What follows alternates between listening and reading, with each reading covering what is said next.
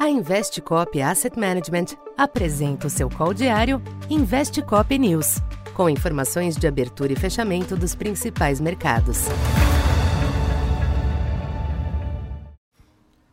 Bom dia, eu sou Silvio Campos Neto, economista da Tendências Consultoria, empresa parceira da Investcop. Hoje, dia 24 de julho, falando um pouco da expectativa para o comportamento dos mercados nesta segunda-feira. A semana carregada no âmbito internacional tem início sob clima ameno nos mercados. Em Wall Street, os índices futuros operam com viés levemente positivo, enquanto na Europa os ativos são afetados negativamente pelas prévias dos índices PMI de atividade abaixo do esperado na região.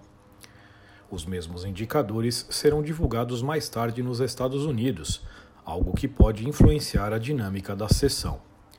A tendência é que persistam variações comedidas nos ativos ao longo do dia, com os agentes à espera de dados e eventos cruciais nos próximos dias, como as decisões do Fed e Banco Central Europeu, o PIB do segundo trimestre e o índice PCE nos Estados Unidos, além da sequência da temporada de balanços corporativos.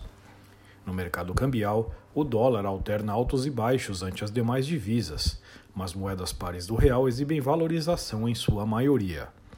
Os yields dos treasuries se estabilizam, com a taxa de dois anos pouco acima de 4,80. Da China surgem notícias que podem influenciar o dia, após a agência estatal informar que o Politburo decidiu adotar políticas para dar suporte ao combalido setor imobiliário e equacionar o endividamento de governos regionais. Porém, a falta de detalhes e prazos limita a repercussão.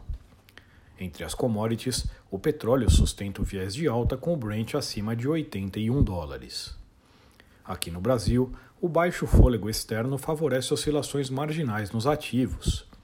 O esperado início do corte da Selic na próxima semana permanece no centro das atenções, ainda com incertezas quanto à magnitude da redução inicial.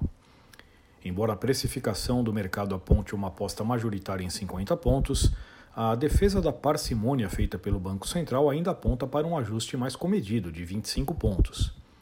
Nos ativos, o Ibovespa pode seguir favorecido por tal, tal perspectiva de juros menores de olho também nos possíveis estímulos na China. No câmbio, os ganhos de moedas de emergentes ajudam o real, mas o nível já abaixo de 4,80 é um limitante. Por fim, a curva de juros deve manter oscilações marginais, à espera do Copom e sem variações relevantes dos yields externos. Então, por enquanto é isso. Bom dia e bons negócios. Essa foi mais uma edição Investe Cop News.